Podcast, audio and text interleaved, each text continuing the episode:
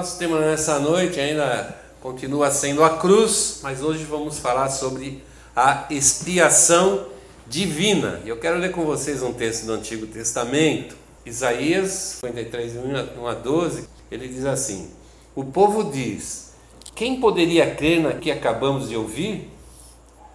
Quem diria que o Deus eterno estava agindo?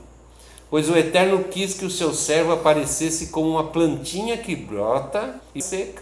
Ele não era bonito, nem simpático, nem tinha nenhuma beleza que chamasse a nossa atenção ou que nos agradasse. Ele foi rejeitado e desprezado por todos. Ele suportou dores e sofrimentos sem fim. Era como alguém que não queremos ver. Nós nem mesmo olhávamos para ele e o desprezávamos. No entanto, era o nosso sofrimento que ele estava carregando, era a nossa dor que ele estava suportando. E nós pensávamos que era por causa das suas próprias culpas que Deus o estava castigando, que Deus o estava maltratando e ferindo. Porém, ele estava sofrendo por causa dos nossos pecados, estava sendo castigado por causa das nossas maldades. Nós somos curados pelo castigo que ele sofreu, somos sarados pelos ferimentos que ele recebeu. Todos nós éramos como ovelhas que se haviam perdido. Cada um de nós seguia o seu próprio caminho, mas o Deus eterno castigou o seu servo, fez com que ele sofresse o castigo que nós merecíamos. Ele foi maltratado, mas aguentou tudo hum, humildemente e não disse uma só palavra ficou calado como um cordeiro que vai ser morto, a ovelha quando cortam a sua lã. Foi preso com e nem se importou com o que ia acontecer com ele. Ele foi expulso do mundo dos vivos. Foi morto por causa dos pecados do nosso povo. Foi enterrado ao lado de criminosos. Foi sepultado com os ricos. Embora nunca tivesse cometido crime nenhum, nem tivesse dito uma só mentira. O Deus eterno diz: Eu quis maltratá-lo, quis fazê-lo sofrer. Ele ofereceu a sua vida como um sacrifício para tirar pecados e por isso terá uma vida longa e verá os seus descendentes. Ele fará com que o meu plano dê certo.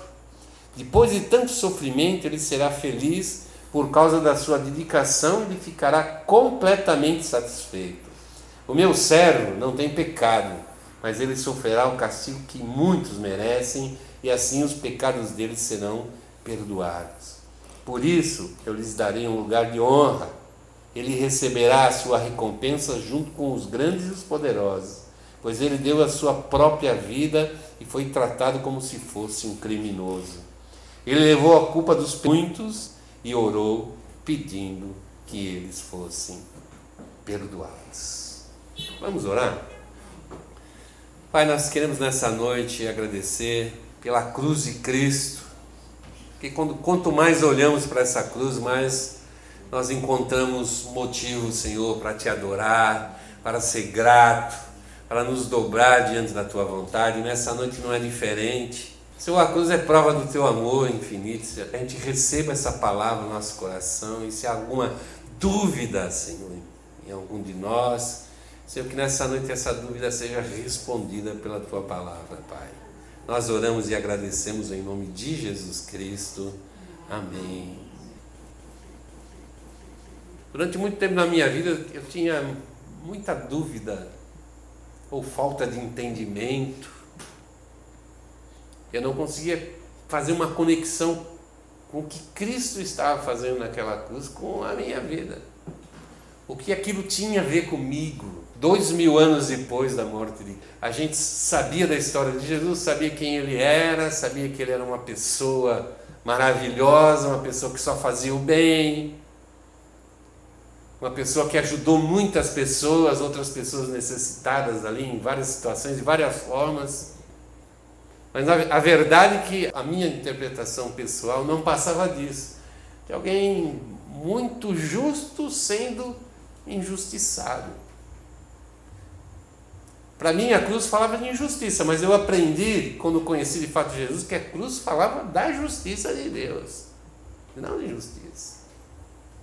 se na minha visão era alguém que estava ali morrendo sem merecimento, por isso, sem nenhum tipo de culpa, é, como se a cruz falasse de morte, eu entendi depois em Cristo Jesus que a cruz falava de vida. Falava de vida.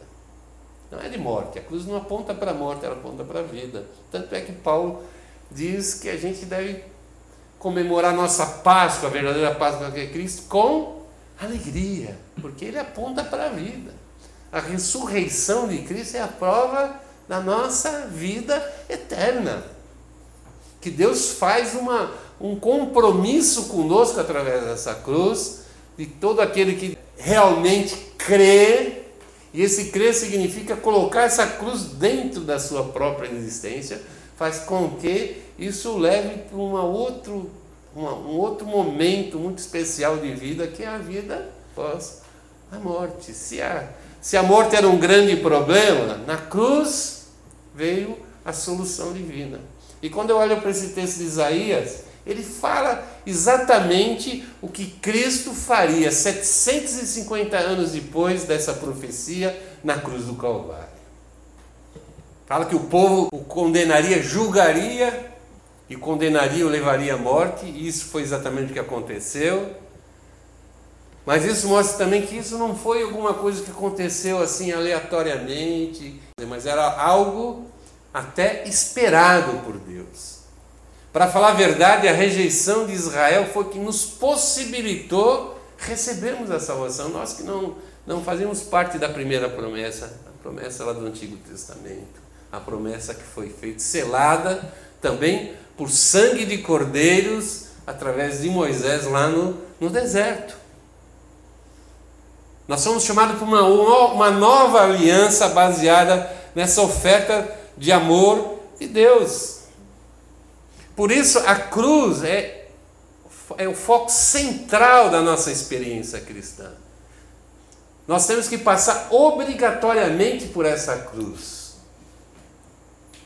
Porque é justamente nessa cruz que nós encontramos a nossa salvação. É nessa cruz que Deus vem através de uma atitude real, verdadeira, um fato e muda, interfere na minha história, na história da vida do homem e muda a minha idade. Se tirarmos a cruz, nós simplesmente anulamos essa nova aliança de Deus. Essa aliança de Deus não existe. E a verdade é que todo o Novo Testamento aponta para essa nova aliança. Lá em Colossenses, no capítulo 2, verso 13 e 15, o apóstolo Paulo fala a respeito dessa obra de Deus através da cruz de Cristo. Ele diz assim: Antigamente vocês estavam espiritualmente mortos por causa do. E porque eles não eram judeus e não tinham a lei. Mas agora Deus os ressuscitou junto com Cristo.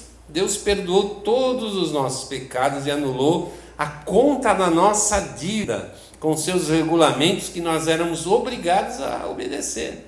Ele acabou com essa conta, pregando-a na cruz, e foi na cruz que Cristo se livrou do poder dos governos e da autoridade espiritual, espirituais. Ele humilhou esses poderes publicamente, levando-os prisioneiros no seu desfile de vitória. Esse texto é muito significativo. Porque primeiro o apóstolo Paulo está dizendo que nós, não judeus, encontramos na cruz a salvação que nós não tínhamos direito. Ninguém tinha esse direito. Mas nós fomos perdoados através de, da obra de Jesus Cristo. E o texto diz aqui que ele anulou a conta da nossa dívida. Em outra tradução diz que ele pagou, que ele resgatou essa dívida. A dívida dos nossos pecados. E o que, que era, e que, que era essa, essa dívida? A impossibilidade de nós cumprirmos a vontade de Deus. Aqui ele diz assim: ó, os regulamentos que, nos, que, nos eram, que nós éramos obrigados a obedecer. Ele está dizendo assim que a gente é incapaz de andar na vontade de Deus se não for pela interferência do próprio Deus. Que se qualquer um de nós tentarmos viver o Velho Testamento, tentarmos cumprir toda aquela regulamentação, nós vamos estar perdidos.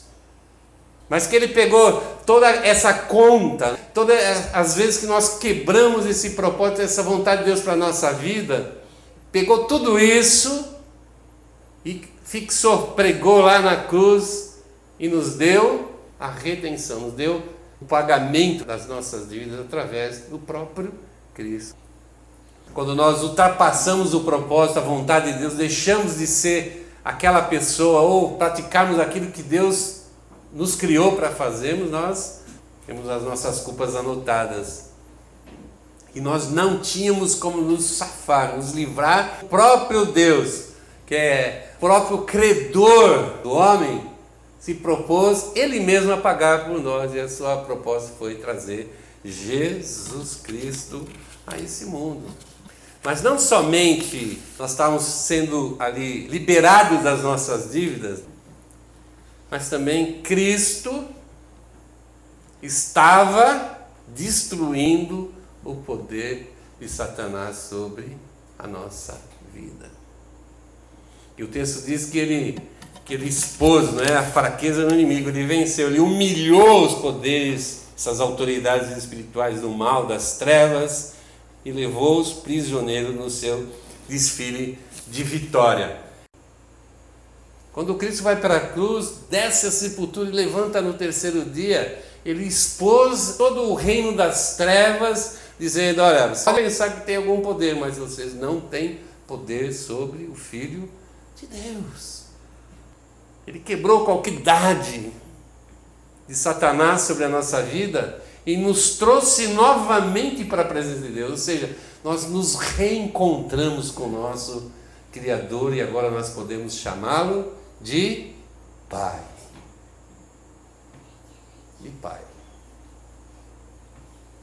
Então a gente vê que a cruz ela é muito mais do que a figura de alguém morrendo, de alguém ali sofrendo, que nos causa dor, nos causa algum tipo assim de, de pena, de dó.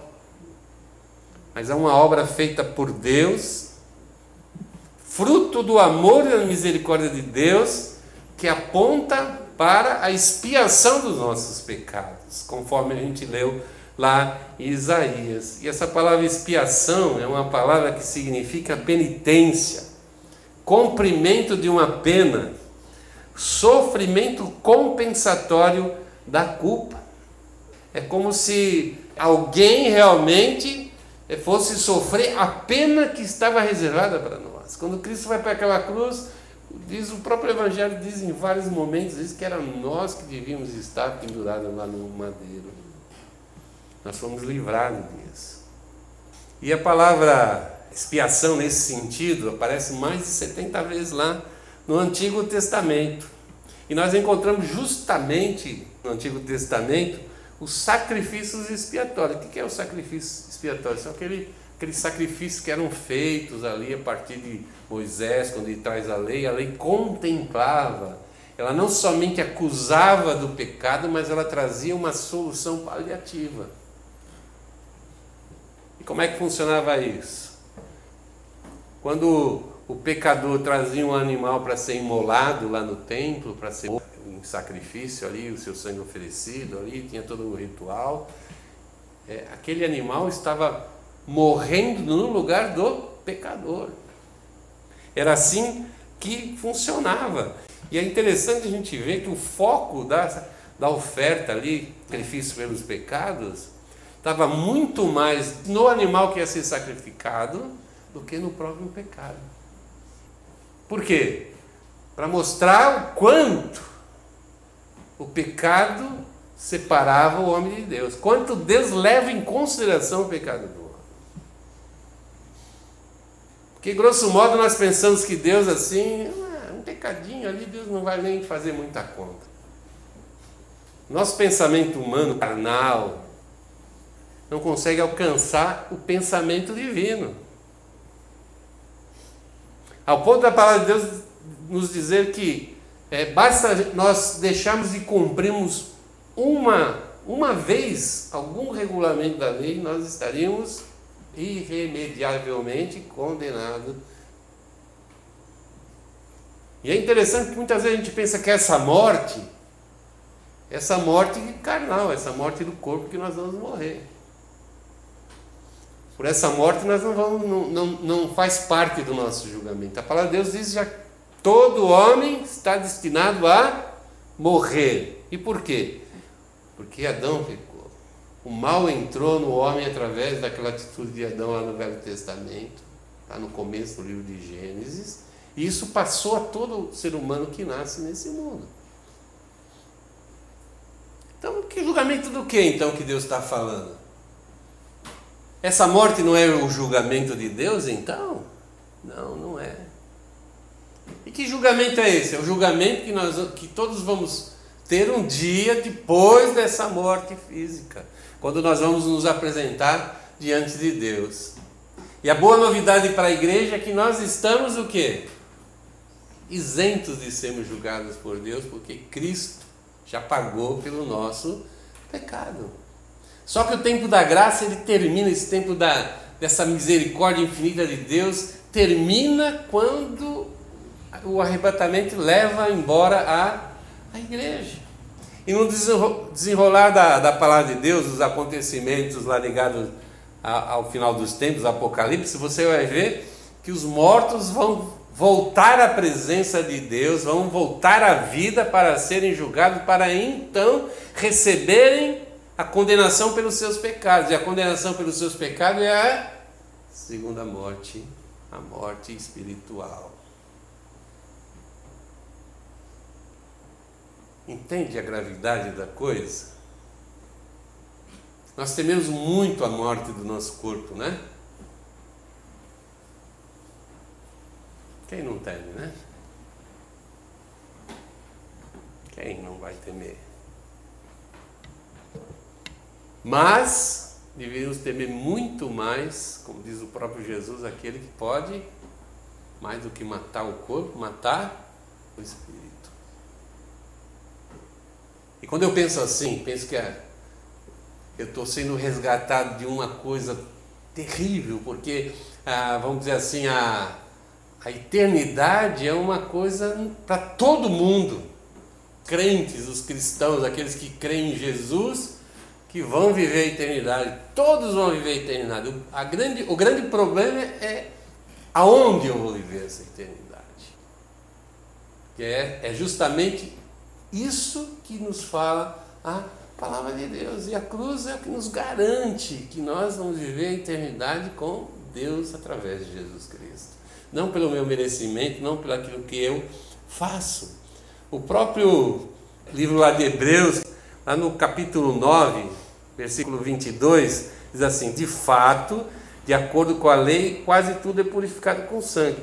E diz assim: Não havendo derramamento de sangue, não há perdão de pecados. Por isso que Cristo precisou morrer naquela cruz, porque ele faz uma relação com o que aconteceu, com o que acontecia na realidade lá no Velho Testamento, quando os animais eram imolados para perdão de pecados. Agora Deus criou uma situação definitiva. Ele se propôs a imolar, a sacrificar o seu próprio filho. Seu próprio filho em nosso favor. E se já lá na lei de Moisés, esse animal que, era, que ia ser sacrificado tinha todas umas características que faziam que ele, com que ele fosse apropriado para o sacrifício. Ele não podia ter doença, não podia ter defeito, não podia ser manchado, não podia permanecer junto com os outros, mas ele era separado durante um tempo. Era esse animal que tinha a qualificação para poder ser sacrificado em favor do homem. E nós vemos que Deus não poupou seu próprio filho. E a palavra de Deus, quando fala de Jesus, ela fala muito claramente que não havia em Jesus nenhum pecado. O que significa isso? Não havia pecado em Jesus. Que ele nunca se afastou do propósito da vontade de Deus na sua vida. Ele cumpriu integralmente todo o plano de Deus para a vida do homem. Na verdade, a expectativa de, de Deus com respeito aos homens é que todos vivessem todo o tempo como Jesus. A expectativa de Deus com, a, com respeito a Adão que ele fosse como Jesus Cristo, obediente, comprometido com o seu Criador. E o pecado ele tira essa possibilidade do homem permanecer na presença de Deus. Se o homem não fosse afastado de Deus, conforme relata lá o livro de Gênesis, ele seria, seria morto. E nós vemos que a Bíblia conta a história dos filhos de Eli, que despreparadamente entraram no Santíssimo Lugar e foram fulminados. E para que o sacerdote pudesse entrar na presença de Deus uma vez por ano no, na festa da expiação, no dia da expiação, ele tinha que fazer todo um ritual de purificação, Antes dele ir lá fazer uma oferta pelo povo, ele tinha que fazer uma oferta primeiro por ele mesmo, porque ele era pecador. Depois ele podia entrar e oferecer pelo povo, depois de todo esse ritual. Mas a palavra de Deus diz que, através de Cristo, né, nós entramos no Santíssimo Lugar, porque o Senhor nos purifica. Nós somos purificados pela obra de Cristo, pelo aquilo que Cristo fez, não pelo aquilo que nós fizemos. Por isso que João, lá no Evangelho, chama de Jesus Cristo do que? Eis aí o Cordeiro de Deus que tira o pecado do mundo.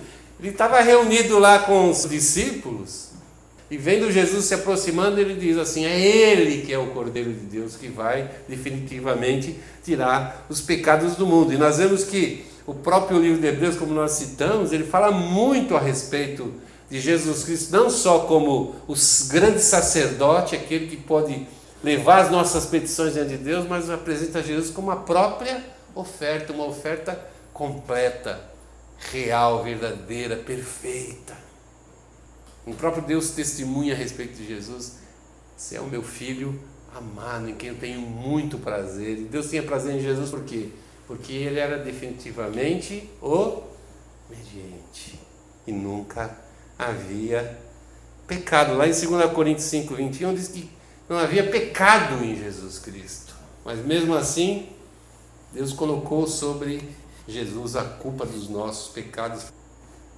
Quando nós olhamos para a cruz, nós olhamos, enxergamos Cristo espiando os nossos pecados. Cristo pagando o preço dos nossos pecados. Cristo agindo em relação aos nossos pecados. Por isso, a cruz, assim como ela é a prova da bondade, da misericórdia de Deus, também é a prova de uma atitude real de Deus em nosso favor. E é essa expiação que torna possível nós voltarmos à presença de Deus, principalmente voltarmos a sermos pessoas que possam cumprir a vontade de Deus, os planos de Deus.